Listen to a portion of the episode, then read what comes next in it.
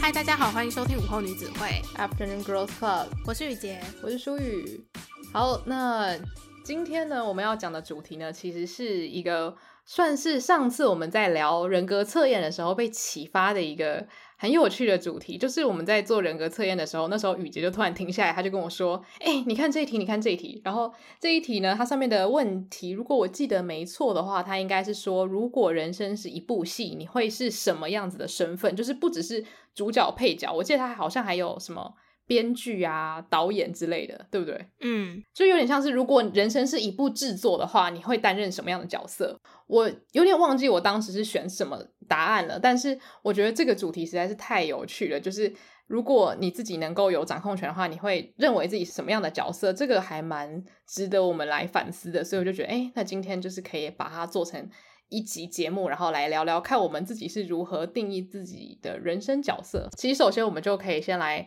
想一下，如果我们真的要很认真回答这一题的话，你觉得？你会把自己定义成主角或配角吗？还是你会觉得自己比较是属于后台制作人员呢？我觉得我是配角，诶，就是诶，还是其实是后台制作人员。但如果我觉得要以人生是一部剧来看的话，就是完全是我不知道有导演编剧存在这样的一部剧来看的话，我觉得我应该就会是剧里面的配角。可是我不是不甘心的配角，就是我是很甘愿做配角的那种人。那你觉得你可以用比较标签的方式？帮自己归类成某一类的配角吗？我觉得我是那种不太会想要发表自己意见的人，然后又会参与很多团体活动，然后有自己的交友圈的那种。哦，等一下，如果是我要来归类的话，我觉得就是那种在戏剧里面不会参与到任何主要的冲突情节，然后永远都会活得很好的同学。对对对，就是你，就是可能是那种镜头在餐厅，然后带过去，就是我吃东西吃得很开心的那种画面。哎、欸，我觉得这其实是幸福的，因为有时候当主角就是马不停歇的一直在面对挑战。对呀、啊，我就是一个喜欢平稳的人。以前啦，我以前是喜欢平稳的，我现在是就是比较喜欢挑战。嗯，所以那你觉得你在人生角色的选择上面是有转变的吗？我觉得有诶、因为其实在我大学可以说，嗯，确切来讲应该是大二以前吧，就是我真的不知道自己是谁、欸，就是我没有办法定义自己的个性，我也没有办法定义自己有哪里比较特别或突出，然后我不知道自己想要成为什么样的人，我觉得这个想法才是让我觉得害怕的。这听起来超戏剧性，但我真的做过这种事情，就是我看着镜子，然后心里想说你是谁，然后你想要成为谁？然后，如果今天有个人问你说：“哎，你的梦想是什么？”你要怎么回答？就是，我就发现我脑袋是空白的。可是，我觉得会做出这种事情的人，真的很像电影主角哎！就我在我在觉醒，对，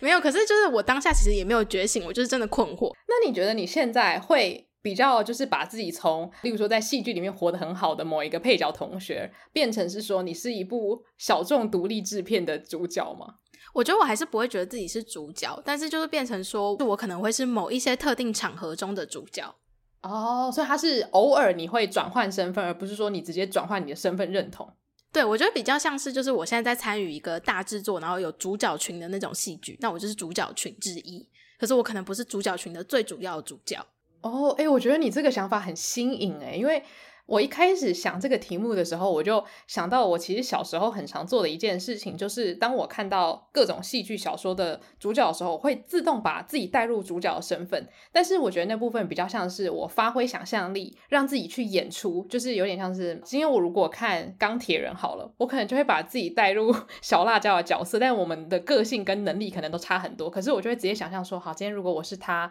然后我跟钢铁人谈恋爱，然后我可能就是遇到什么人生挣扎等等等，就是我。我很容易，而且我非常擅长，就是把自己带入女主角。但是我后来才发现，就是认同主角，或者是认同某些角色，跟把自己带入这两件事情，其实可以分很开。就是有时候你可能是可以把自己带入跟自己完全不像的角色。所以如果说真的要找一个我自己认为很像的。角色种类的话，我觉得会蛮像那种女三的角色，就是反而不是女二，因为通常女二要么就是很漂亮，或是很精明，可以担任军师的角色。可是我又没有那么精明，没有那么会分析，所以就有点像是你那种角色，就是他比较不会参与到很多的冲突，可是可能可以默默给予支持，或者是可以当一个就是好朋友倾诉烦恼之类的。你是说这是你以前对自己的定义吗？对，就是以前会觉得说，好像如果真的要就个性还有能力而言的话，可能我会比较适合担任戏剧里面这样的角色。嗯，所以就我后来是一直到看到《理性与感性》里面，之前大家如果听我们聊的话，就是它里面有一个姐姐呢，她叫做艾莉诺。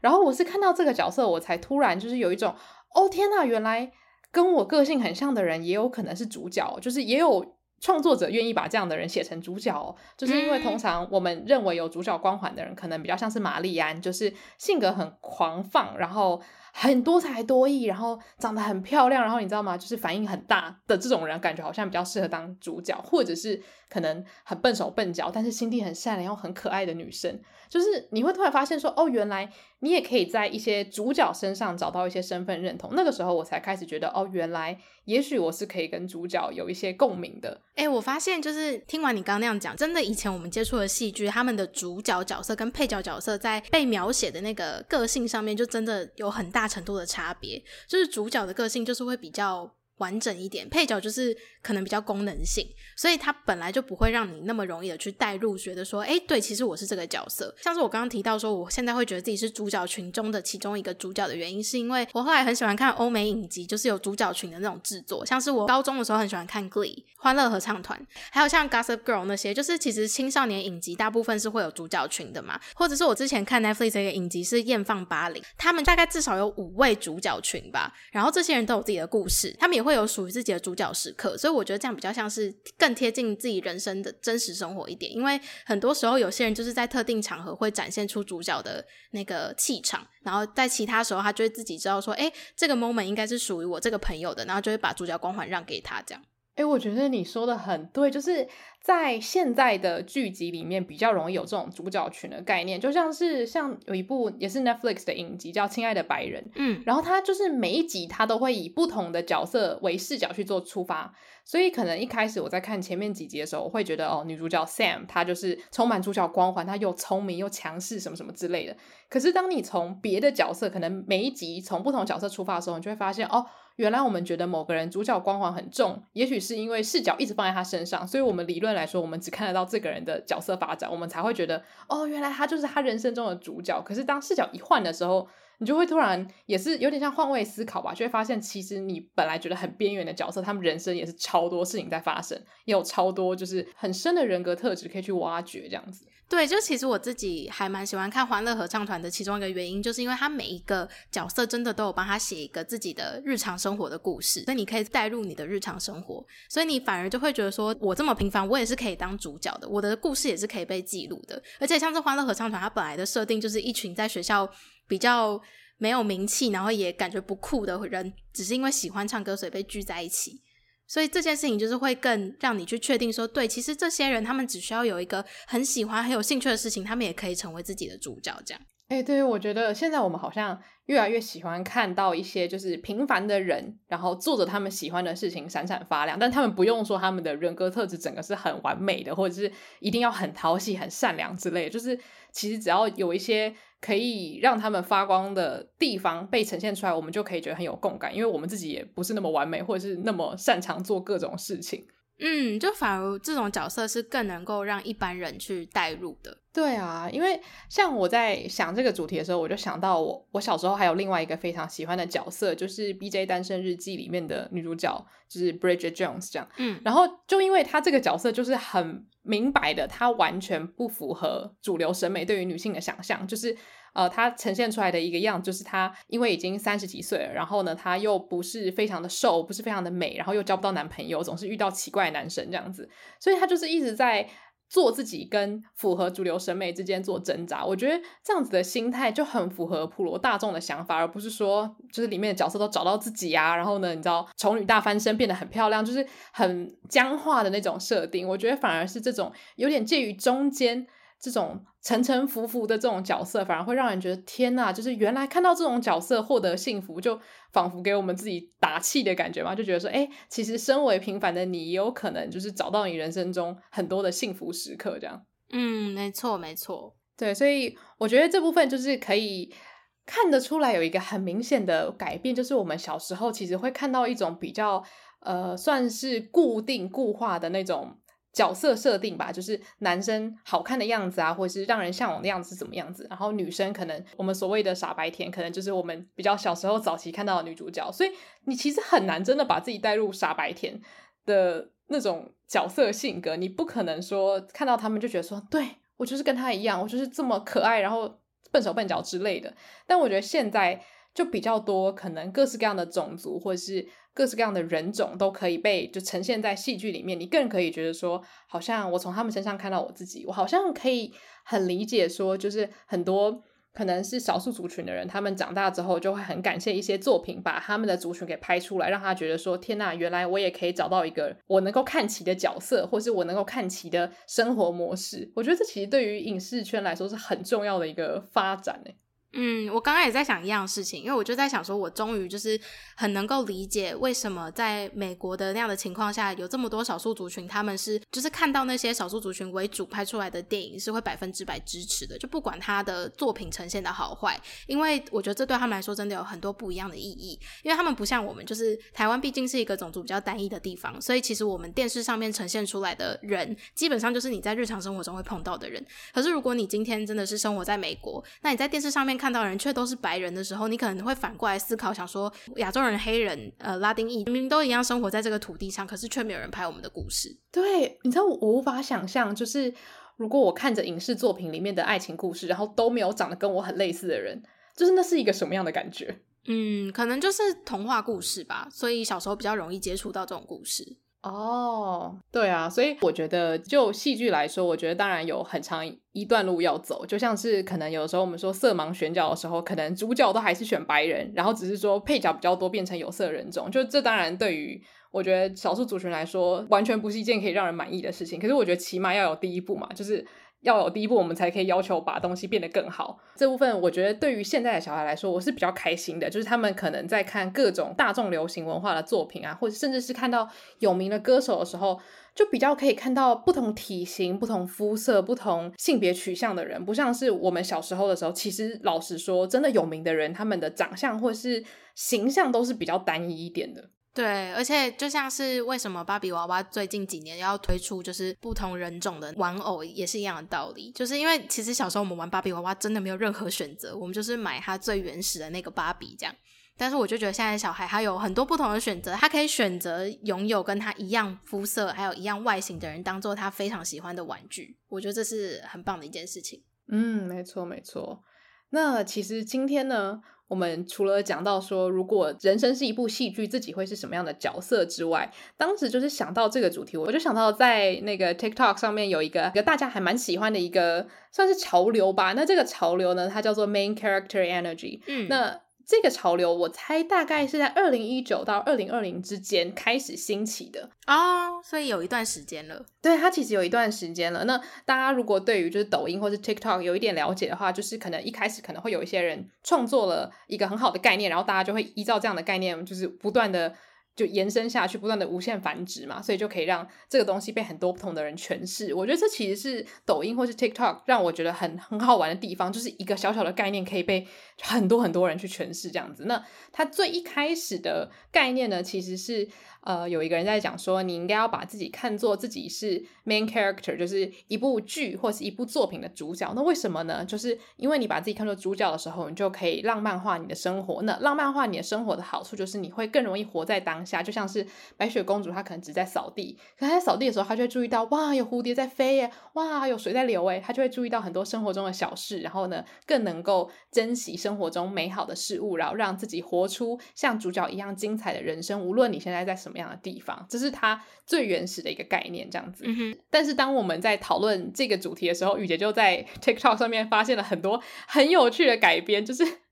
这些改编呢，通常都会搭配一些很好笑的画面，就是他可能会穿着很浮夸衣服，然后在城市中疯狂的奔跑，然后。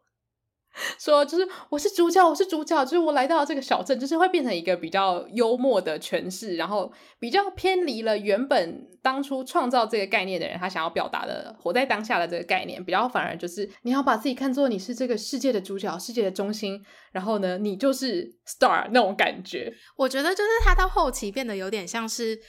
刚刚书宇讲的那个，就是你就是世界的中心，所以你有理由可以对旁边的人无礼，你有理由可以疯狂尽情的做自己，因为你才是最重要的。就是已经有点被太曲解它的原意了嘛，就是原意应该是要你去感恩，然后去。用心体验你周围的生活，让你去一直告诉自己说，其实你的生活也是很重要的，就是并没有所谓的什么配角生活跟主角生活这件事情，而是你用心活你的生活，你就是主角。但现在的意思就是，哦、没有啊，我就是主角，大家就要听我的这样。对对，就是其实我觉得。这样子的潮流，我们也没办法说好或不好，但我觉得可以很笃定的说，它完全偏离了当初创造这个概念的人他想要讲的意思。但我觉得这个潮流很有趣，所以我们就可以把它拿出来讨论。然后也因为有一些年纪稍微比较大的，例如说 YouTube 上面的创作者，他们有依照这样子的潮流去做出他们自己的诠释，所以我觉得我们就可以讨论看看，就是我们自己对于主角能量或是主角气场。这件事情我们会有什么样子的个人看法？哦，但是我想要先跟大家讲，就是在我们准备这集节目的时候，然后大概是五月底。这几天就其实 TikTok 上面关于 Main Character Energy 这个主题，其实已经变成是，就是有非常多不同的网友，他们把自己的日常生活，然后告诉大家说，我虽然不是 Main Character，可是我是这个戏剧里面的什么配角。就譬如说，有那种交往很久的情侣，但是他们平常就是还是会跟朋友来往这样，然后他们就会说，哦，我虽然不是 Main Character，可是我们是以下这些戏剧里面的那些永远出现在朋友堆里面的情侣角色。我觉得这个主题反而就是我最希望。这个潮流可以变成的一个方向，就是让大家可以很清楚的去认知到说，就算你不是这些主角，那有什么关系？因为戏剧的主角，他也只是被塑造成主角而已，并不是说你一定要成为这些特色才可以做主角。所以，就是其实我觉得这个潮流反而是告诉大家说，你还是可以从这些配角当中去找到你的身份认同，但是这些配角并不代表他们不是主角，而是你找到这些身份认同之后，他们就是自己生活中的主角，这样子。哎、我觉得。这个想法就是非常的棒，就是因为为什么就是这个潮流会被大家有的人拿来诟病，就是因为有一些创作者，我不是说他们做的不好，但是就是他们在创作这个 main character energy 的影片的时候呢，他可能会拿那个壁花男孩艾玛华森的，就是你知道双手张开在那个那个叫什么隧道里面开车的那个片段，然后配上一些就是很独立音乐，然后就说这个就是 main character energy，然后你看着这个影片之后，你就会默默流泪，想说，可是我又不是艾玛华森。哦，我不能去兜风，就是我觉得他们会拿一些就是过度浪漫化的角色，然后告诉大家说，这个就是主角气场，你要把自己活成那样。嗯。可是其实你想想看，各种主角都存在，例如说鱼干女也是主角啊。对啊，还有那个啊，陈心怡。对啊，对啊，就是各种，例如说办公室的 OL 或是认真读书的学生，这些都有可能是戏剧的主角。可是如果当很多创作者一直去把这种东西，呃，例如说把一些很浪漫的电影的片段呈现出来，然后跟你说这个才是主角气场的时候，其实我觉得，就算是我们这些可能年纪稍大的年轻人在看的时候，也会觉得说，哦，是这样吗？就是所以主角气场就是要把自己活得这么漂亮吗？就是对于很多人来说，身为一个主角，你不需要把人生活得漂亮才叫做活得好。所以我会觉得说，这个潮流我会还蛮建议，就大家可以去，像是刚刚雨杰说的，就是你可以去思考说。你自己版本的故事，你是什么样的角色，而不是说我要从哪一些电影里面的主角去截取我要成为的样子。对，而且其实你在碰到不同的人的时候，你可能会觉得这个人特别有主角气场，那可能只是刚好他现在就是在一个自己非常熟悉，然后他也很放松的一个环境下，所以他很自在。那他当然会是相对比较有主角气场的人。可是你要想，就是如果你周围都是被你最亲近的人围绕，然后也是刚好在一个你很熟悉的领域里面，那你身上一定也会有属于你自己那个时刻的主角光环。我觉得主角光环就是真的有被很多人都拿去利用，成为更加的固化。你应该有哪些特质，所以你可以成为主角，你可以成为最受欢迎的那个人。因为主角通常都会是戏剧里面最受欢迎的人，所以我觉得他们就很常会用这样子的特质去告诉你说，你就是要有这些特质，你才会讨人喜欢；你就是要这些特质，你才会活得快乐。可是快乐或者是讨人喜欢这件事情，真的是很主观的。就你不应该是用这些别人告诉你的事情去定义你自己的快乐来源自哪里，而是你用你自己生活去定义你的快乐是什么，才是最重要的。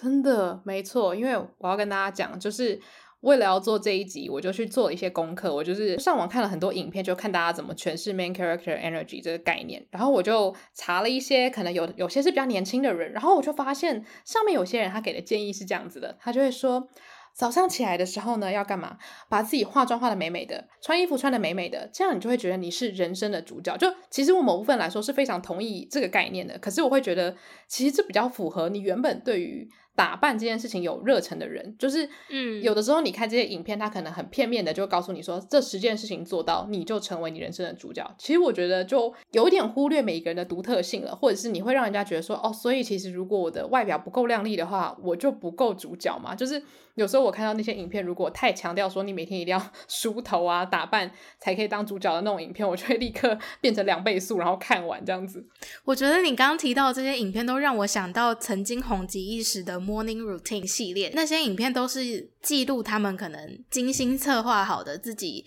每天早上起床后会做的事情，但是那些事情其实到最后都演变成就是大家互相模仿一开始最受欢迎的那个影片模式。对对对，而且就是会变成好像你的早晨一定要充满呃计划啊，或是充满让自己变好的一些习惯。但是我就每次在看的时候都，其实有一部分的自己都在想说。这些人他拍他起床的样子的时候，他都已经是架了一个相机在那边拍他起床的那一秒，这件事情怎么会是真实的？没错，因为我实在看太多 morning routine，就是在某一集节目里面有提到，就是我有有一阵子是非常沉迷于这种 routine 型的影片。然后我觉得那个时候我的心情，就是因为我觉得我的生活太不受控了。诶，等一下，回溯一下那个我沉迷的时间，真的就是我不知道自己是谁，然后想要成为谁的那个时段，就我就会疯狂的去找这种影片，然后希望从中找到一些想法或是可以参考的对象。想，但是真的就是，我现在以我这个年纪再回去看那些影片，我会觉得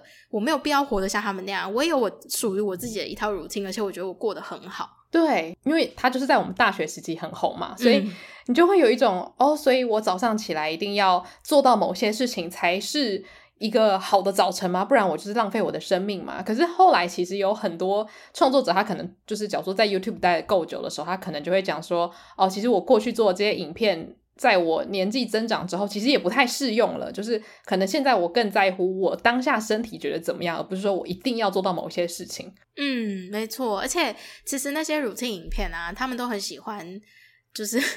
晚上一定要泡澡或什么的。但有些人就是没有那个条件，我就会觉得真的不要再拍这种影片，让人家觉得就是家里一定要有浴缸才是一个完整的家之类的。对哦，我跟你讲，泡澡这件事情真的是让我就是我不是讨厌泡澡，可是其实我觉得 泡澡。好，我个人觉得很浪费水，所以我泡澡的时候，我的感受并不会是有一种啊，天哪，我是就是我宠爱我自己这样子，我反而会有一种我为什么要这样浪费资源？就是我会觉得有的时候很多事情不是说。一定是要这样做才是真的照顾自己的表现，嗯，然后有时候会变成是好像一定要去 Lush 买某一些，你知道吗？就是泡澡球啊，才是一个有质感的人。对，后来我真的看到腻了，我想说，到底是不是 Lush 给你们钱拍这种东西？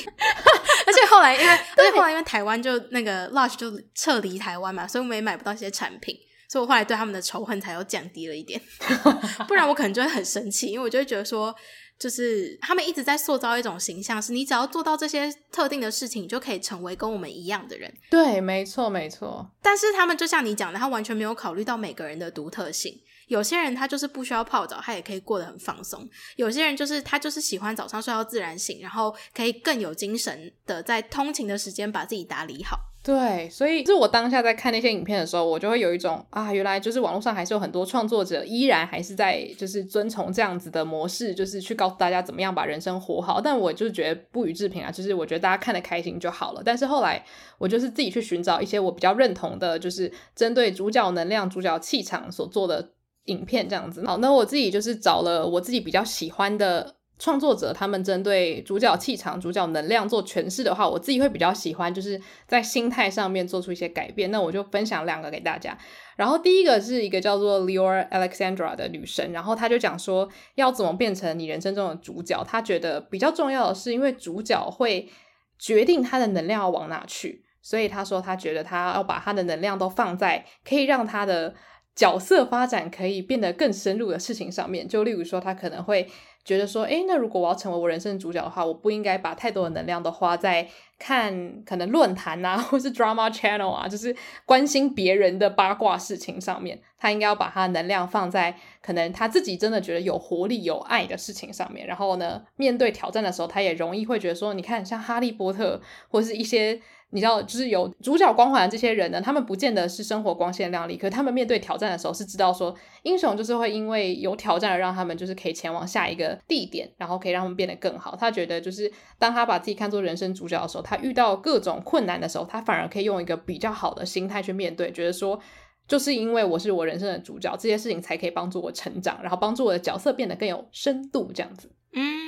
嗯，所以我就很喜欢这种心态上的转变。然后，如果说就我自己个人的想法的话，另外一个创作者他就是完全把我的心声讲出来。就是这个创作者他叫 Renee Amberg，然后他的影片的标题就叫做 How to be a full production of your life，所以就很符合我们一开始说的那个就是心理测验的问题，就是说，呃，如果你的人生是一部戏剧，你会担任什么样的角色？那这个角色不只是。主角、配角，你应该是要把人生看作一整部制作。那你有可能是编剧，你有可能是导演。那把自己看作编剧跟导演的话，就会变成是说，你可以决定你要用什么样的旁白去讲述你的人生，就有点像是我们脑中内心的 OS，你想要用什么样的风格去呈现。我觉得这个概念让我觉得很有趣，就有点像是我们是想要用贬低自己的方式去过人生，还是说你想要改变你人生这部戏剧的口白，这部戏剧的旁白这样子？嗯。我很喜欢这个想法诶，而且我要分享一下刚刚朱怡介绍那个 Leo Alexandra 的影片，就是我有去看，然后我觉得他有提到一个很重要的重点是，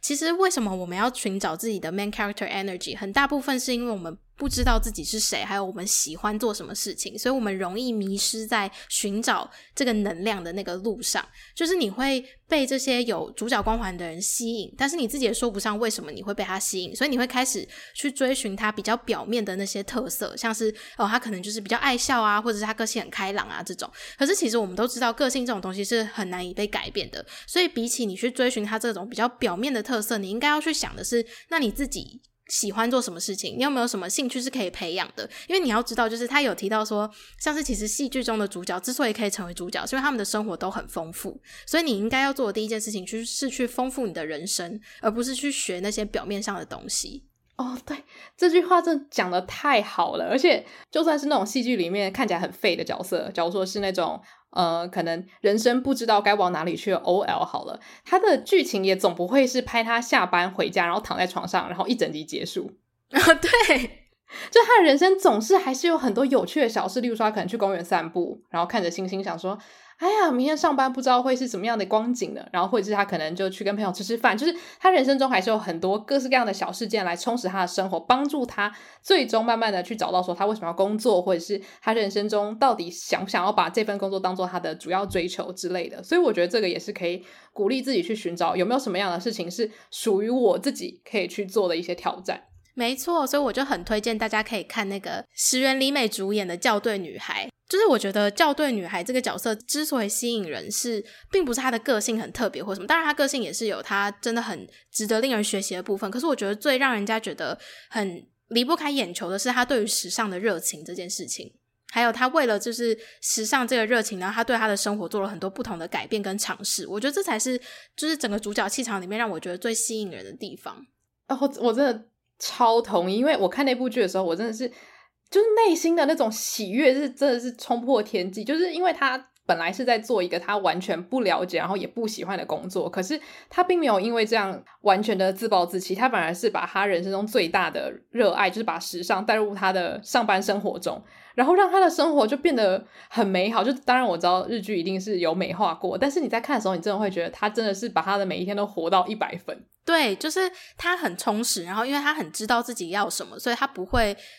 因为不知道自己要什么，就去模仿一个他想要的形象，这样。嗯，没错。所以我觉得，就是如果你是真的很希望拥有自己主角光环的人的话，那你首要做的第一步骤，绝对是先去由内去想自己有没有什么样特别喜欢做的事情，是可以显化在自己的日常生活当中的。嗯。而且，如果我说要讲一个我觉得比较可以轻松达到的一种方式的话，也许就是可以大量的去看不同角色类别的，可能不论是电影或是戏剧。像我最近很喜欢的一个主角就是《游牧人生》的 Fern，嗯，你看过了吗？诶，你可以大概跟我讲一下《游牧人生》吗？因为其实我没有看过。就是呃，《游牧人生》它其实就是在讲一个。中年女性，然后她因为嗯失去了她的老公，所以呢，她就买了一个箱型车，然后把里面打造成她自己，就是可以在上面生活，然后不断的就是开车到不同的地点，这样子就是进行他们的游牧人生的生活模式。然后因为其实在美国有一大批的人都是这样子生活的，所以他们可能就是会短暂的在亚马逊仓储工作一段时间，然后又到另外一个地方摘收甜菜啊，就是他们会有一个很固定的路线这样子。嗯，然后这些人他们可能有些人是因为可能。快要退休了，结果他可能在公司的好伙伴突然就生病，然后病危，然后就可能挨末，然后呢，他的同事可能就握他的手说，有任何想做的事情就立刻去做，不要再等了。然后可能他就大彻大悟，然后就立刻就是退休，然后买一台车子到处游牧。然后就在看的时候，就是除了这些角色他们可能本身的生活上的创伤或者他们的伤痛之外，我自己觉得很喜欢的是，他有一种他的人生其实他真的不需要太多东西。然后他需要的就是可以在路途上面不断的遇到这些新的朋友，然后呢，享受最原始简单的生活，然后变成是，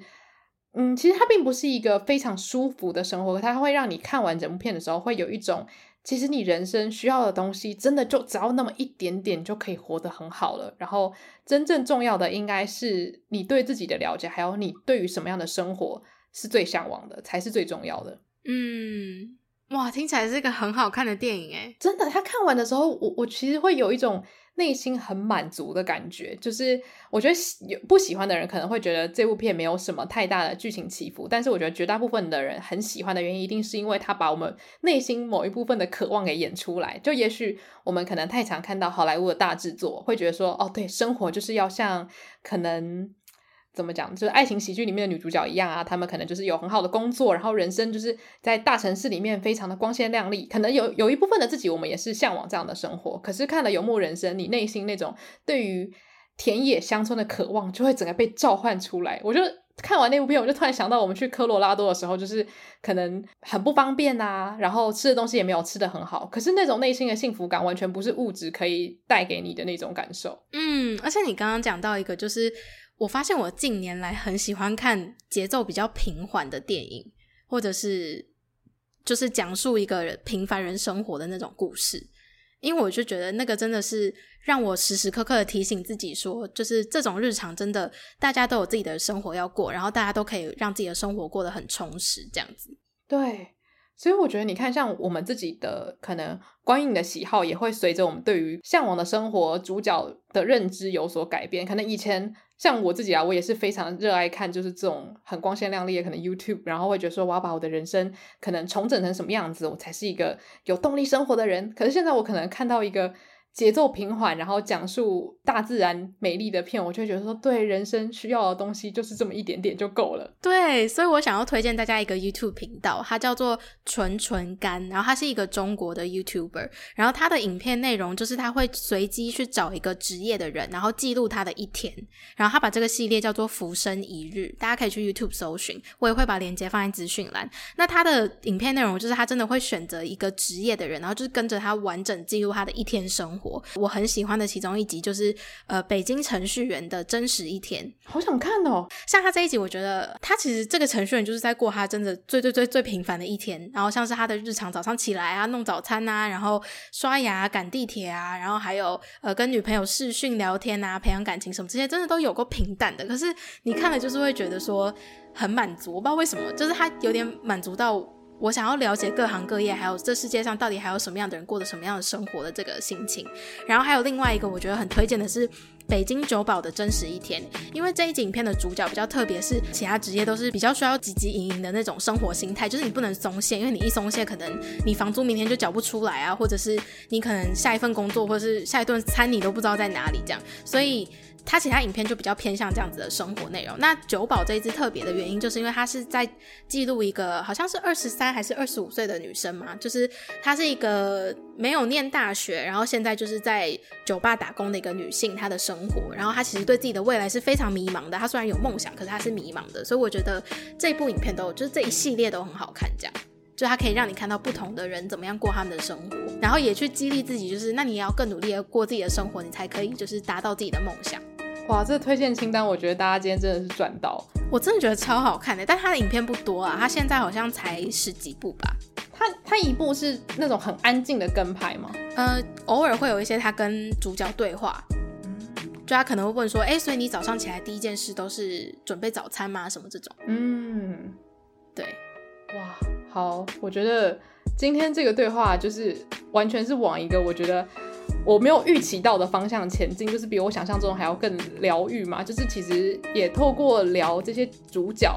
慢慢去厘清，说原来我对于生活的想象已经很不一样。当然有一部分的自己，我还是很享受看很多光鲜亮丽的剧集，就例如说《校对女孩》，她还是有一部分就是把。我觉得那种上班族忙碌的生活的那种华丽的面相也呈现得很好，这样子。还有欲望城市，对对对，就是我可能还是会觉得说，哎，看着这些人过得这么华丽的生活，一样还是蛮爽快的。但是我觉得我在心态上很根本的有改变，我也不会觉得说我一定要成为怎么样的角色，我才是一个像样的主角。嗯，所以就会蛮希望就是透过今天讨论，例如说主角气场啊、主角能量啊，或者是标签角色这些话题，都可以让大家去思考说，是不是从小到大，或者是在最近的生活，我们依然有被这样子的思路困住。我觉得困住一定是偶尔会发生的，毕竟我们每天都在吸收这么多，你知道世俗给我们的一些娱乐影片啊，或者是各式各样的。可能观念之类的，但是我觉得可以去反思这件事情的话，也许会比较容易找到属于你的角色，属于你的主角气场是怎么样子的。那如果你想要跟我们分享你对主角气场的想法，或者是或者是对这节内容有什么样的心得，都欢迎可以到我们的社群平台跟我们做互动。那我们的社群平台的话，可以在 IG 或者是 FB 搜寻午后女子会 Afternoon Girls Club 就可以找到我们了。又或者是可以来信到 Afternoon Girls Club 的 gmail.com。那在我们的 IG bio 连接呢，有来信表单，大家如果有想要投稿的故事，也可以投稿给我们。然后呢，如果喜欢这集的话，那也可以到 Apple Podcast 给我们五星留言哦。那就谢谢大家今天的收听，午后女子会散会。